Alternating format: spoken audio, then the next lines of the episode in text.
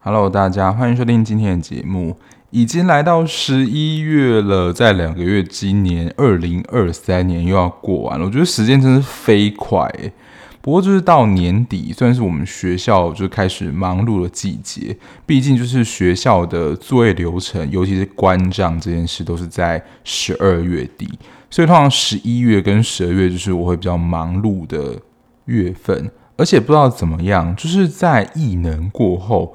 就是比较精彩，或是你要说比较有口碑的剧，诶，好像就比较没有看到，所以最近的确也是有点小剧荒的情形，导致于这个月在选片上，我真的是有点头痛，不知道选什么。但其实今天要聊的呢，有点算是横空出世，因为它其实一开始在 Netflix 广告，我觉得打蛮大的，就是 Facebook 广告啊，IG 的广告，就是 Netflix 专业都是打这一部。那我当时以为是跟播，哎，结果没想到是一次上。在我录音当下，他目前在 Netflix 也是呈现一个霸榜的状态，而且应该是开播两天后就马上的冲到第一名了。而且它算是就是蛮好入手，只有九集，一集大概是四十五分钟左右。那看标题就知道，我们今天要聊的呢是一部漫改的韩剧，叫做《我的室友女神斗娜》。我觉得当初应该。很多人要看这一部的理由，就是要看秀智吧。毕竟广告啊，还有整个剧照，完全都是在打秀智，还有梁世宗。但秀智的比喻好像要更高。那这一部的主要属性就是爱情剧。不过我先说啦，我看完这一部，我自己觉得我的焦点蛮奇怪的，因为我自己看的剧的类型很多嘛。那对于爱情剧来说，我觉得。在现在多元的戏剧类型里面，不一定要有爱情的成分在，但是爱情这个成分，你要说在每一个戏剧其实都有，所以其实我们在看戏剧而言，爱情戏可以说是我们蛮老练的一个类别嘛。所以就是你在看爱情剧的时候，有时候就会显得有点疲乏，或它的题材大概就是这样。那相对来讲，就是没有那种爱情剧粉红泡泡的感觉。我先说，我看这一部的时候是有激起我一点粉红泡泡，而且其实这一部没有什么真的非常裸露跟激情的戏，可是画面的视觉还有整个氛围，就我看的时候身体是蛮热的啦。就是身为一个男生在看这部剧，你会觉得大家应该觉得蛮奇怪，可是他真的带给我那种感觉，就是你真的在谈恋爱的氛围。我觉得可能也跟这个男主角呈现的性格，我觉得是蛮有关的。那刚刚讲到爱情戏，就是有点像是老狗变不出新把戏，或是很多的爱情戏。你要说王之国啊，或者是那个王之国啊，还有很多啦。包括就是应该是两礼拜后聊的《恋爱不可抗力》，其实，在感情戏上都会觉得油嘴滑舌，然后就是那种男女主角都表现出有点老练。或是他就是一般爱情戏的套路，你完全可以猜到他要怎么演。可是这一部呢，男主角他的纯情，我觉得他对感情是蛮单纯的，像是原始一样。他吃醋在爱情当中吃醋的样子，我觉得也是有被勾到的。然后加上这一部的题材，你要说啦，也算是一个姐弟恋，就是你要想出爱上姐姐的理由是什么。姐弟恋的故事在各国戏剧应该都不算少见，而且尤其是亚洲的戏剧特别喜欢拍这个题材，然后也都是一阵一阵的。我自己知道，但是我没有看过的也是非常有名，但是评价好像有点两极的，就是请吃饭的漂亮姐姐，因为是孙艺珍跟丁海寅这个神仙颜值的组合，真的有机会，就是真的非常有空的时候，我可能会把它拿回来看，想说这一部就是。大家评价如此两极，到底是怎么样？然后之前台剧之前在跟两个戏剧顾问聊的时候，他们蛮喜欢的一部台剧，但是我没有跟上，就是《拜权女王》，也是姐弟恋蛮经典的一个戏剧。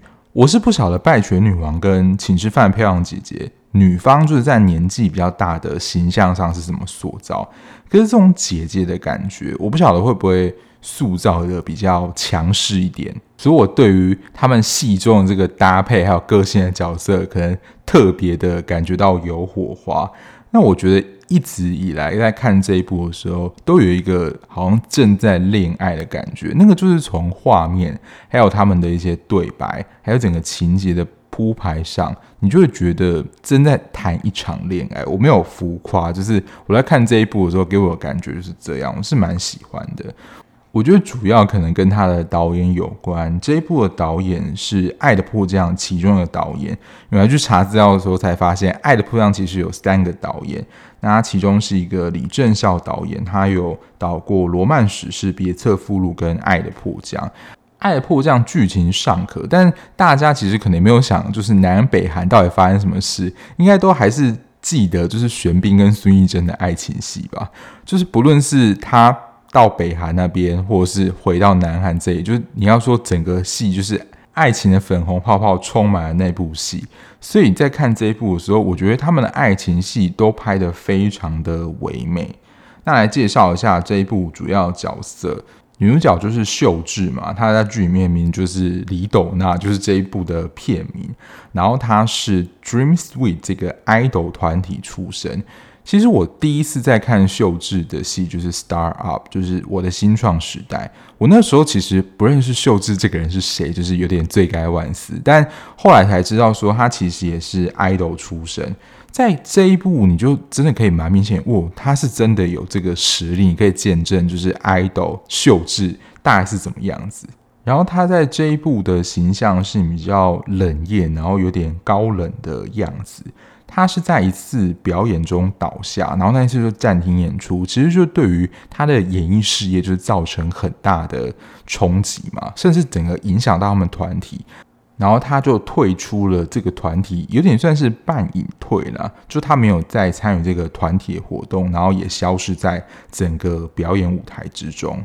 他就有点半退出荧光幕了，然后退出荧光幕之后呢，他就住在一栋 share house 里面，有点像是我们租屋里面的雅房，不过他们有点像是一层的这样，就是有客厅啊怎么样，然后就是每个人房间一起共用。台湾应该也是有 share house，但是我只有跟就是我认识人住过一整层，因为他们那个就是你搬进去真的是有点像不认识的人，然后他们是有分一二楼的。因为我比较常听到的可能就是一整层，然后一起租，然后不同的房间，顶多是这样。但是通常也都会找认识的一起住啦，或是谁介绍进来说，你至少知道这这个人品是怎么样。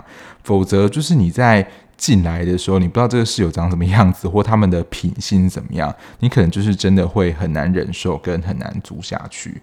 而且从一开始看到，就是秀智她要住在这个 share house 里面，从一开始就是观察到说，她在这个团体应该是赚了蛮多的钱啦，因为她就是住在这个 share house 里面，她也没有在工作，她就整天在这个 share house 里面抽烟啊，然后发呆等等。当然，就是我觉得对他是一个休息啊，毕竟这个之前那个事件对他来讲是一个很大的冲击，但他跟他身边的这些。著名啊，其实都不亲，他就自己抽他的烟。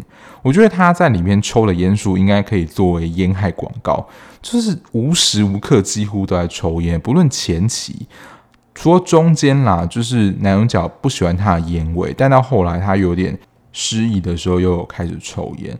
秀智在这一部里面的整个外形，我之前跟我同事聊天的时候，他们有一个说法叫做“巨抛脸”。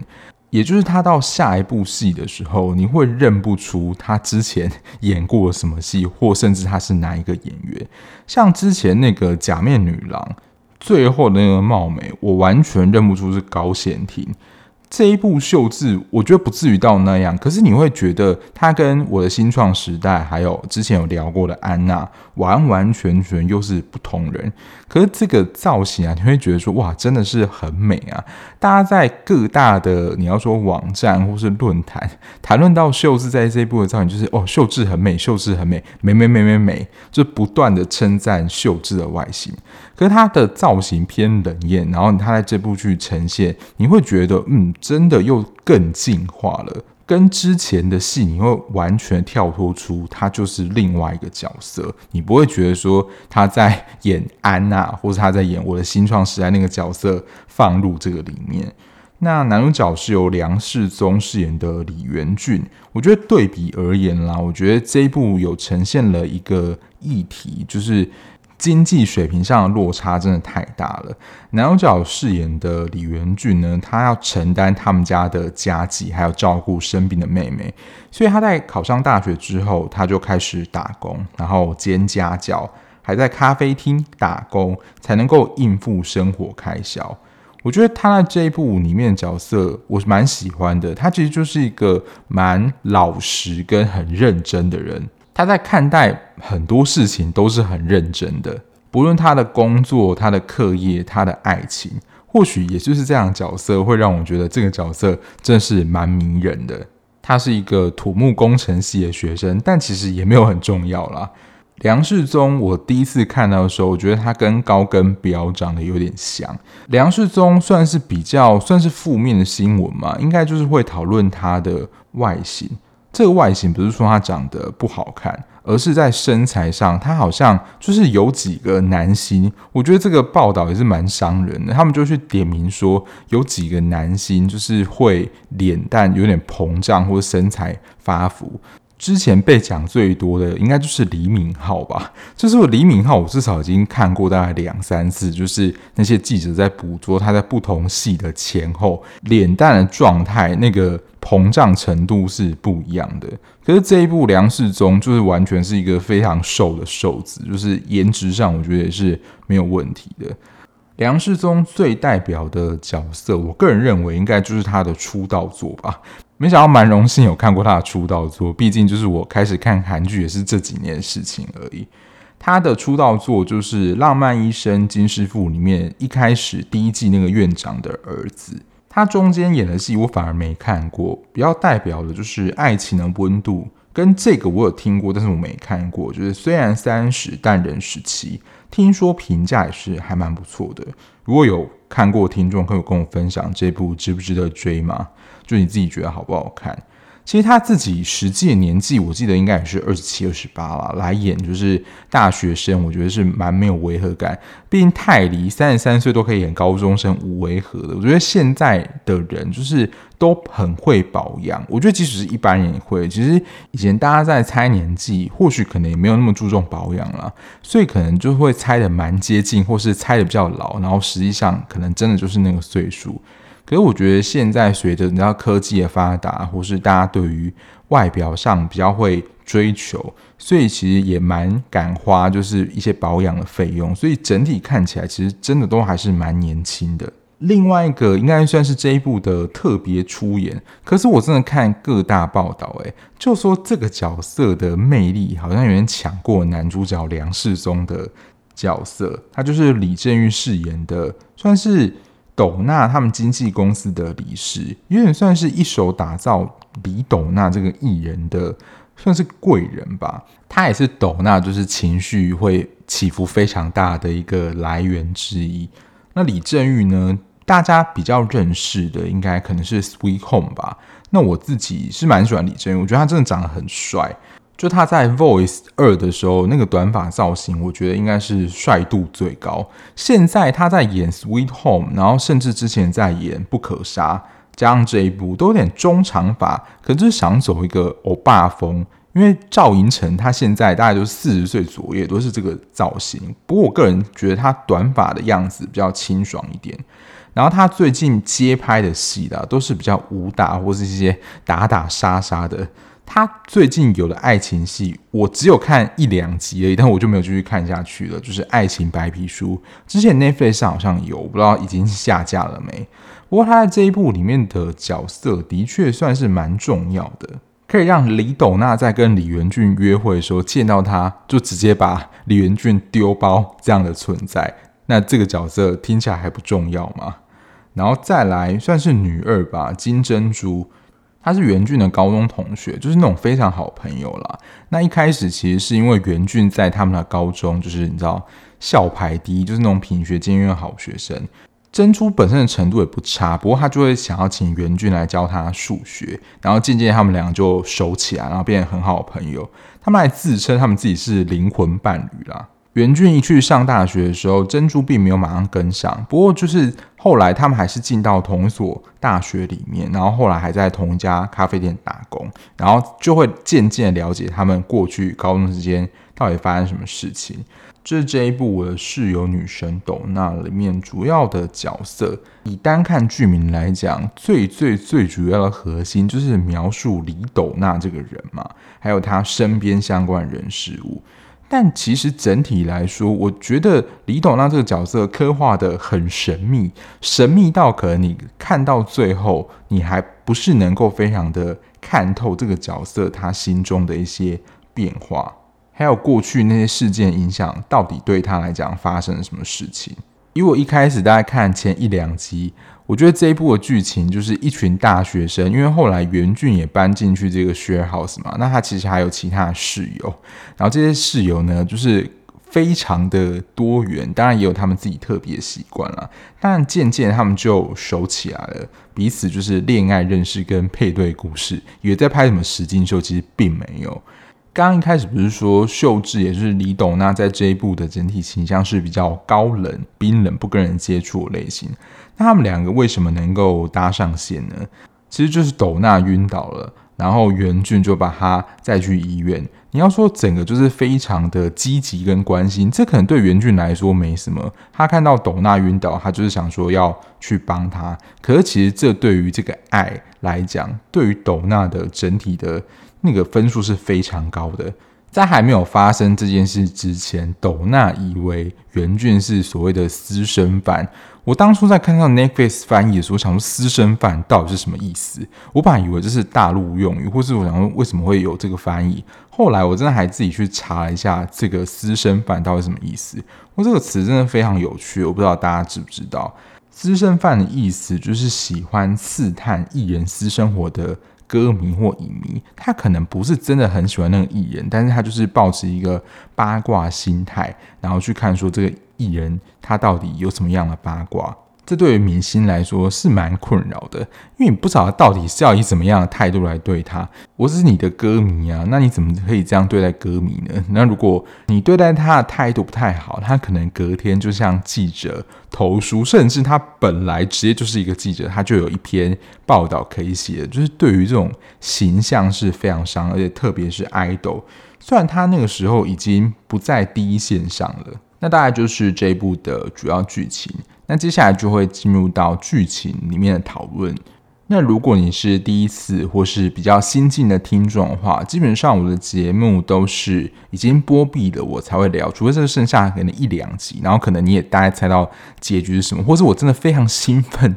等不及想要跟大家分享的，我才会提早聊。不我都还蛮建议大家，如果有兴趣的话，就是你看可能一两集觉得不错，就继续把它看完。看完之后再来听，你可能会比较知道说我在讲什么。所以一定都是有雷的，所以强烈建议就是你已经看完之后再来听啦。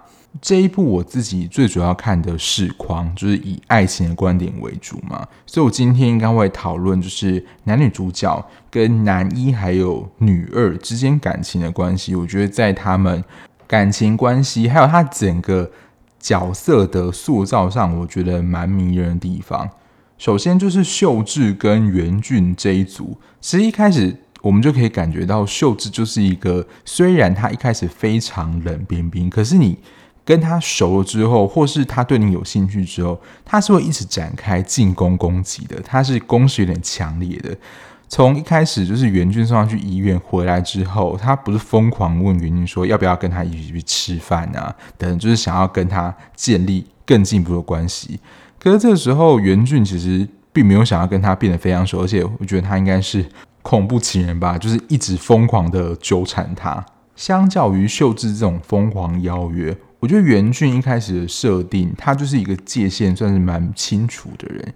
因为斗娜一开始不是就开始有点想要越线嘛，就想要偷亲一下元俊。然后元俊那个时候就是很快就说：“我不跟朋友接吻的。”因为当他要跟他接吻，就是他对他有兴趣。当然，这个也是后面的一个伏笔，就是他要确认他们之间的关系，他不是只想要跟他当朋友，所以自然就会能够亲啊。其实这样整体的看下来，从一开始元俊就是他主动的关心斗娜，他晕倒，然后帮他安排去送医院啊，说他是监护人等等。从这边开始就有点重了，就是秀智最需要的东西。整个看下来会觉得斗娜这个角色，他就是一个一直在找爱的人。因为我记得就是在后来，当初他为什么会崩溃，然后离开这个团，也就是朴仁玉，也就是李真元这个角色，一直没有回应他的爱意，因为他当时的确是喜欢朴仁玉的，但是后来元俊这些举动打动了斗娜，才会有后面这些后续的效应发生。不过说到董娜，她是一个多么你要说积极，甚至有点到恐怖情人程度，我觉得也是蛮夸张啊。就是要吃饭，然后还跑到她上课的课堂上去等她。因为虽然说她已经退出了这个团体，可是他还是一个有头有脸人物。她在路上。就戴个帽子，可能还是会被人家认出来，说哦，他是斗娜，然后是一个明星，然后会在背后讨论他的程度。即使在路上他是一个路人，你还是会觉得他非常的耀眼。第一个，他们感情的变化应该是发生在厨房，也就是斗娜有点半测试的测试，就是袁俊的心意到底是怎么样。不过那个时候袁俊就跟斗娜说，不跟朋友亲嘴的。到后来，一个是进到秀智去夜店碰到那个跑车男，那个算是玩咖吧，那边才是正式第一场的吻戏。因为那时候斗娜就还问了一下元俊说：“你不是不跟朋友亲嘴吗？”这边的台词就是你要说整个就是呼应了。他虽然在这一句的台词并没有说我喜欢你，或是我对你有感觉这么明白的说。可是他也就是透过了他的表示来回应了他对于斗娜的感情，因为斗娜就说：“你不是不跟朋友亲嘴吗？”然后袁俊就说：“的确不会。”这代表什么意思呢？感觉可以点播一首黄小琥老师的《不只是朋友》。好，开玩笑啊！但是我觉得在那个时候，袁俊跟斗娜之间的关系，我觉得就真的不只是朋友了，因为就是配合我记得他下一集的标题嘛，就是朋友之间不会做的事。从那个时候，他们的感情就有点渐渐开始萌芽，然后就想要确认那一段关系嘛。然后到后来，应该我觉得是这整部戏里面令我觉得就是你身体会整个发烫，你会觉得哇不好意思不好意思，然后看的有点害羞的剧嘛。整个剧情没有非常的裸露。也就是董娜带元俊去看他儿时住那个地方，然后他们骑到一半，不是就下雨嘛，然后就是整个都淋湿了，帮忙换衣服这件事，其实他换衣服并不是真的那种非常色情，当然就是你还是会看到就是他们演员身材线条，可是我觉得这也不是非常重点。而是就是他从后面环抱住斗娜，还有整个画面，那真的是一个化学反应诶，就两个身体都有点为湿，然后男主角又从后面环抱住女主角。我要用一句有点老派的形容词，但就是真的可能就是天雷勾动地火，接下来会发生什么事情，大家可能也都猜得到。我觉得就那个构图，还有整个导演这样的拍摄手法。他没有任何你会觉得很色情的成分在，但你就可以从他们两个互动中感觉到非常的激情。我觉得是在看这一部很多的时候也蛮多有这种感觉的。不过本剧的一个大转折就是在他们关系好像要确认的时候，李正玉这个角色又出现了，正是出现在他们面前。当下我不知道大家看到的时候有没有觉得有点傻眼，就是斗娜完全就是头也不回就直接搭了他的车，然后袁俊就是有点被丢包在原地。我觉得任谁都会觉得超傻眼，而且超生气的吧。其实我这边有点想不透，就是董娜到底在想什么，因为她其实对于李振玉就是这个朴在玉应该是蛮生气的，有非常多的情绪。可是就是讲完之后他又自己下车，后来才去找袁俊解释。这时候的确就开始看出元俊会开始吃醋了。不过我想这边他最主要不爽还是斗娜就直接丢下他，朝着朴仁郁那个方向前进。而且在看他们吵架互动的过程当中，我觉得两个人的脾气都算是偏硬。你能够看到，就是秀智的确是比较强势的。我记得他有说过，因为原本其实元俊在生气，他说你在。变怎么样就不可爱了，就是说你不要太超过，他的意思有点像是这样。不过在这样撂狠话当下，他们有一段的互动，我是觉得是一个呼应，我觉得也蛮喜欢的。可是这个互动，你会觉得这两个好像又有点可爱，但这个可爱有点幼稚啦。他不是又这样说，你要跟我道歉，然后说你爱我，就是其实他想要确认，就是。他对自己的感觉，可能是来自于他自己比较没有自信，对这段关系里面并不是感到那么安全，所以希望对方给予自己一个保证。刚开始袁俊是蛮强的，他就是说：“你都不会感到抱歉吗？”我真的看到你就是傻眼猫咪，就是一句话都没讲嘛。我就说斗娜这个角色脾气也就是蛮硬的，一般常理下不是，如果你就是丢下人家，不是应该就真的先道歉嘛？但是斗娜也没有道歉。所以我觉得袁俊的反应是比较像一般人的反应，会觉得这是比较合理的吧。而且袁俊真的也不像圣人，就他完全没有任何的脾气可以达到那个境界。可是同时也反映了他很在乎这件事情，他对于斗娜这件事是有感。如果他什么都不在乎，那可能真的也没有非常爱斗娜。但是回想一下他们两个的关系，其实他们两个就是真的有点互勾啦。他们两个一开始彼此可能喜爱。但是因为就是斗娜发生了，就是他去找朴仁这个事件，然后原本元俊可能就是下定决心说，你不要再来勾引我，就你不要动摇，你就去找朴仁宇吧。所以这也才是元俊第一次叫斗娜跟他道歉。虽然他自己可能有点想要断绝这个关系，但他又觉得不舍，他还是想要维持这段关系。其实听起来有点矛盾，但有时候感情真的不就是这样吗？他会希望就是对方多留他一点，然后希望就我刚刚讲的，能够给予自己一个保证或道歉，来证明说对方是在乎他的。因为如果我想，就是如果这边斗娜没有道歉就转身离去，这段关系就是呃直接进入 ending。但是他就是又被他勾到，所以说哦，好好好，原谅你啊。因为我在当时想，他去找朴仁玉，那对袁俊来说，就是像他讲的，你是把我当备胎嘛？而且是你先来招惹我，然后又把我留在这里，你是怎样？我觉得真的会有这种感觉，如果我是元俊的话。然后到后来转折，其实我觉得蛮容易猜到的。虽然是一个有点半隐退的 idol，但有机会，而且他其实应该都还是在签约这种状态。他这样子突然的，你要说离开整个团队，其实对于他们不论是经纪公司或者是整个团体整个收益来讲，会有非常大的影响。那通常他们都会有签约嘛？那如果没有履行，就是他身为一个 idol 需要尽到的，比如说合约啊、表演怎么样等等，那自然就会有巨额的赔偿。那其实这个我觉得这是蛮现实的部分啦。为了还这些钱，然后想要找回他过去的生活，所以在一个偶然机会之下，斗娜有机会回到了就是舞台上。就他偷偷去看了，就他之前团队的表演，然后也是朴仁玉这个理事在后面推了一把，所以斗娜有机会就是返回荧光幕前面。我觉得不用剧里面角色想，我们来想，可能也就会猜到说后来会是怎么样发展，因为这个身份的关系。然后现在我不知道现在还有没有啦。在这种偶像团体当中，是真的会有禁爱令的，因为你只要传出跟谁谈恋爱怎么样，就是粉丝是真的会生气的。我们之前在聊日剧的时候，应该就有聊到，我记得是新垣结衣，好像是北川景子，反正就是日本女星，他们宣布结婚消息的时候，整个影响到日本的股市，就是个大跌。我之前还有记得是开玩笑说过，就是不知道谁结婚，那可能整个银行就会。当天关门就是不营业，这样，所以他们是真的有这种影响力的。所以只要 idol 传出就是恋爱啊怎么样，其实对粉丝就是会有不同的两派。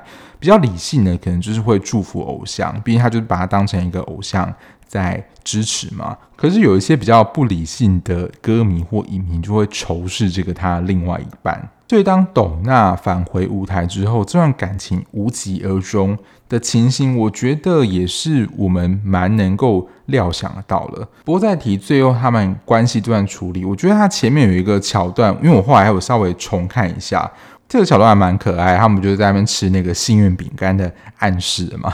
结果原就是抽到就是蛮衰，而且蛮灵验的，就是冤家路窄，后来遇到那个翠一罗。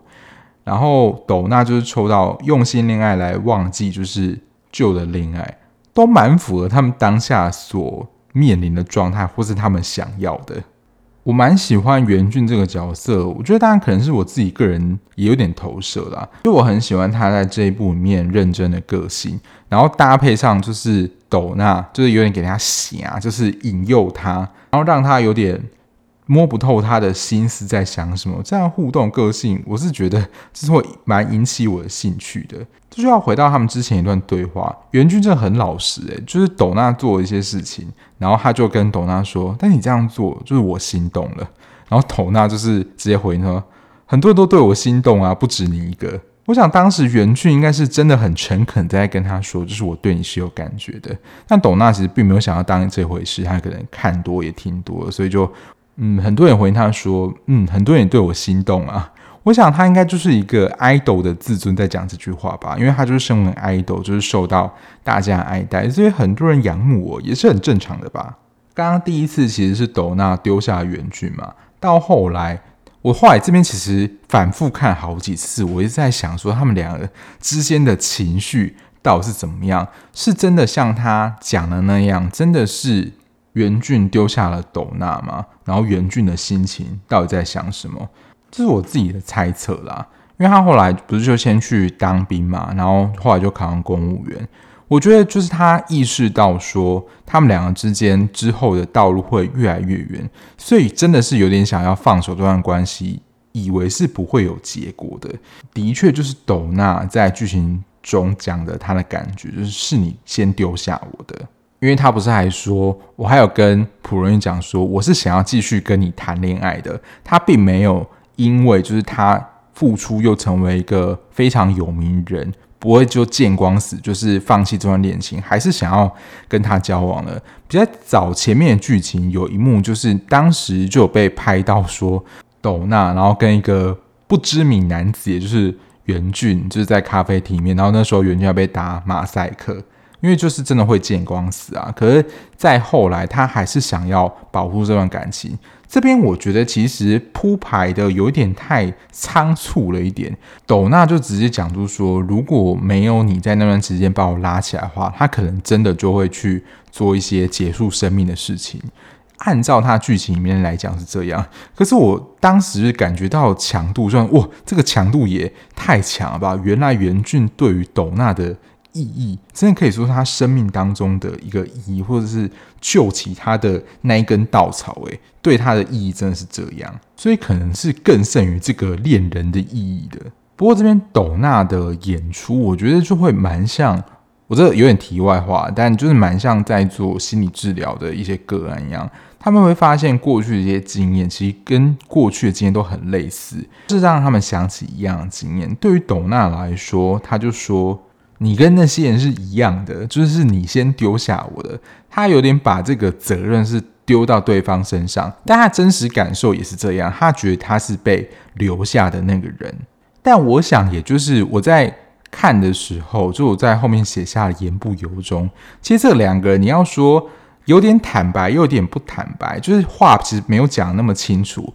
应该说心里非常在乎对方了，但是嘴巴讲出来的话又会是伤害对方的感觉。但因为他们又非常在乎这段关系，所以后来斗娜才叫那个袁俊跟他道歉说，说就是你说你做错了，然后说你爱我，因为他也不想要放掉这段关系。他们都还是非常在乎彼此的。不过后来就有点好像又是走向平行线，就是两个人好像没有交集，大家就会猜测说他们两个到底有没有。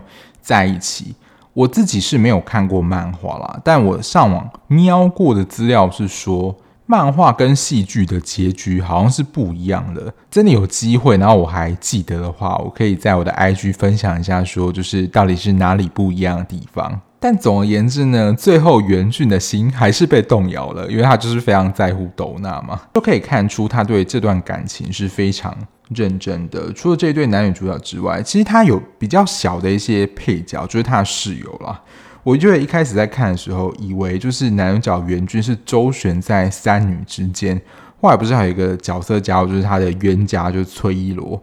哇，最后是跟我觉得也是蛮微妙的搭配，就是他当中最。一板一眼，就是你会说他不相信爱情的郑勋在一起，连他自己都不敢相信。他们这一对出现，这我个人自己脑补啦，其实就对照的就是袁俊跟斗娜这一组，就是在世人不论是社经地位整个条件上落差非常大，但最终还是有办法修成正果啊。这边纯粹是我个人诠释。我另外想聊的就是袁俊跟他的高中好朋友珍珠，因为其实另外一个篇幅其实在描述他们高中之间到底发生什么事。我真的是很想下一个标题，然后也很想送他一首歌，就是刘若英的《后来》。不知道大家有听过这首歌吗？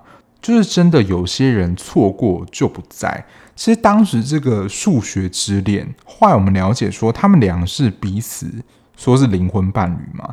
后来也才知道说他们两个是彼此喜欢了，但是当时珍珠的回应会让袁俊觉得说他其实并没有想要发展这段关系，他不是传讯息说就是他跟他告白嘛，结果珍珠就跟他说没空，结果袁俊就是亲眼立刻立马看到说他跟其他的同学玩在一起，所以以他就是脑中开始跑过这各种无限可能，会觉得说。他应该就是没有想要跟我发展下去吧，就是他自己各自的想象。因为的确那时候珍珠的回应的确会让袁俊觉得说他没有想要进一步的关系，但是事实上只是当时珍珠还没有想到要怎么回应这段关系而已。但后来他们又在咖啡厅跟大学见面的时候，我记得有一个台词是珍珠跟袁俊说：“不要离我太远。”嗯，这句话是什么意思呢？就是当然就是说你。能够在我身边，就是你不希望，就是你跟其他女生出去，我觉得有点类似这样的意思。但等到大学后呢，就是袁俊已经对于斗娜产生感情，这边我个人觉得蛮写实的，就是一个人心不可能不变啊。即使你们高中他曾经喜欢过你，可是你给他这样的回应，他会持续的痴痴的守护你吗？就是守着同一个人。我们会觉得这样的剧情非常浪漫，而且可能是我们想要，而且可能我们觉得喜欢的也会朝这个方向去演。可是这真的是活在童话故事里面的情节。所以他后来喜欢上朵娜之后，他也很诚实的跟珍珠讲说，就是他没有办法再回到那样的关系，即使高中他们两个。以自称是灵魂伴侣这样的，你要说熟悉或是喜爱程度，但是真的是也回不去了啊！就真的是错过那段期间，就是那个 moment，就结局完全不一样了。但是我个人还是蛮喜欢珍珠的角色，他也并没有变成人家说很狗血的这种绿茶婊，因为其实过程当中。斗娜跟珍珠是有点在竞争，就是元俊之间的关系，所以这种竞争关系里面，至少就会有一点彼此的敌对。可是珍珠整个来讲还是蛮善良的，他跟斗娜之间也有一点相似性啦，因为斗娜的妈妈就是一个，我可以说明白，你就是一个摇钱树。珍珠的父亲可以说是一个控制狂吧，那应该是需要被就是通报有社工需要进来介入，所以他才逃离那个家嘛，否则真的是太恐怖了。不过对我来说，这边也比较像是他们这个角色的一个背景。我觉得蛮精华的地方，还是在这三个人感情之间关系的变化。总体来说，我觉得这一部问我来讲可能会有点失准。虽然我不是秀智的粉丝，可是看这部戏的时候，真的会让我有一个恋爱脑感觉。跟大家预告一下，下一个礼拜讲的剧也是有跟恋爱脑有关，可是这个恋爱脑跟今天的恋爱脑不太一样。今天的恋爱脑是我个人本身，就是真的看剧的时候有点粉红泡泡感觉，整体戏的氛围你会觉得非常的浪漫跟舒服。然后对于他的角色设定，就是很认真看待爱情的大学生男子，然后会吃醋，就是当对方展现出更重视另外一位男子的时候，还有像斗娜这种有点个性，然后有点像是要去勾你，然后稍微有点小霸道，他要道歉啊，或是寻求解释，他都是直接冲到元俊房间，完全没有就是考量到他当时他自己的心情怎样，他想要怎样就怎样。可是我想啊，也就是这两个角色塑造形成了，就是我刚刚讲的，其实有点化学的反应，让整个的爱情戏我觉得很好看。当然，如果你是喜欢秀智的听众呢，当然也可以完全就冲着秀智来看，因为她在这一部里面的美貌，我觉得是毋庸置疑的。整个妆啊，还有整个造型表现出来气质，我觉得又会让你对秀智这个演员歌手，你要说。各种不同层面喜欢，好像要多认识他一点，或能够看得出他展现更不一样的面貌。然后梁世宗的演技，我觉得他在演金师傅的时候就是平平，并没有让我觉得印象深刻。然后他那个角色也不难发挥，就是有点也是有点小傲娇的，有点锐气的富家子弟。但他这一部演就是一个平凡人，可能家境还不太好。可是在这一部，我能够蛮明显的感觉到整体的演技上，我觉得是有提升的。我觉得演员的演技好不好？我觉得有一个蛮关键点，对我来说，就是你看到的时候会不会觉得出戏，或是你没有办法融入？至少在这一部的表现，我觉得梁世宗的表现是没有让我出戏的，我都还蛮能够投入。除了这个角色性格也是我比较能够投入的之外，但演技上我觉得还是有差啦。好，以上就是这一部《我的女神室友斗娜》我看完的一些心得，跟大家分享。我个人觉得没有到绝对必看，但它爱情戏我的确是蛮喜欢的，就是整体呈现的氛围。好，以上就是今天的节目啦，感谢大家收听。那如果你是喜欢这样子聊剧的 Podcast 听众的话，不论你是用任何平台收听，按下订阅键就能够比较快收到节目上架通知喽。因为毕竟每个平台上架时间不太稳定。那如果你看完想要跟我分享一些你的心得看法或推荐一些剧的话，在资讯栏的地方有我的 IG，欢迎大家追踪，我看到都会回复你们的哦。那我们就下一节目再见喽，拜拜。